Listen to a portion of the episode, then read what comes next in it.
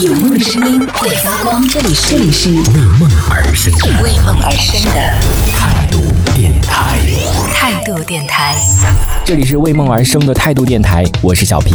十二月十四号的上午呢，腾讯 QQ 在官方微博发起了它的一个投票，叫做“你希望 QQ 出已读功能吗？”其中一半的人选择“你出我就卸载 QQ”，还有另外的四分之一的网友期待该功能立刻马上搞快点，还有四分之一的网友呢是比较佛系的，就说随意吧。没有那种世俗的愿望、欲那个欲望了。那不知道各位在收听节目的朋友的话，你觉得要推出这个功能吗？首先，对于我个人来说啊，我是真的不要搞这种东西，有什么意义呢？对不对？就真的很烦。你还嫌我们的事情不够多吗？你还嫌我们每个人的压力都不够大吗？是不是？以后你再也找不到借口说。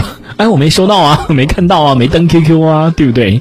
你再也 再也找不到这种借口了。所以我自己是很讨厌出这种什么已读的这种功能。就作为一个你发信息给别人，然后你自己其实也是很不舒服啊。别人收到了然后不回你，你自己也骗不了自己啊，对不对？如果是，比如说你发给他，现在没有这种功能，你发给他，他没有回复你，你说嗯，可能他没有看到，或者他没有收到，或者他已经睡觉了吧。对不对？但是当收到这种就是这个就看到已读，然后还不回复你的时候，你想想看你自己有多难过。所以为了大家，为了为了所有人都好，真的不需要，呃，不需要出这种功能了。有的网友也很现实啊，他说：“你知道我们这种依靠 QQ 办公的人有多害怕收到这种消息吗？”我真的觉得现在。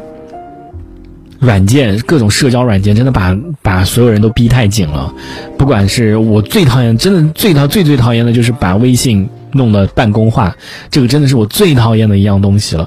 本来就是很私人的东西，一定要把它弄成各种的办公化，就跟公司分不开的这种。所以你想想看，你好好好的享受一下私人的时间，想跟朋友聊聊天，进行一下个人的社交，结果首先跳出来都是你一些工作上面的一些群，你想想看，这得多烦人啊！就每次看到这种，我真的是很烦很烦。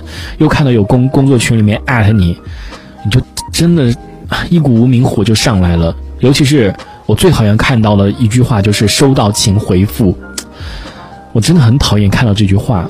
有的时候我就是故意。就不想回复，你知道吗？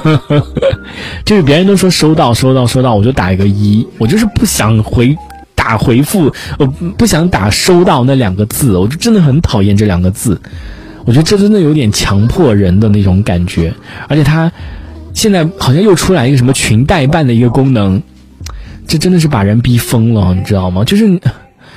就是你没有理由说你没看到，因为你不可能一晚上不，你不可能一天不看手机。只要你看手机，上面就会有红字提醒你，你有一个那个什么群代办的什么什么什么之类的，然后还有艾特你，对不对？就你真的你找不到任何理由的，所以就真的很头疼。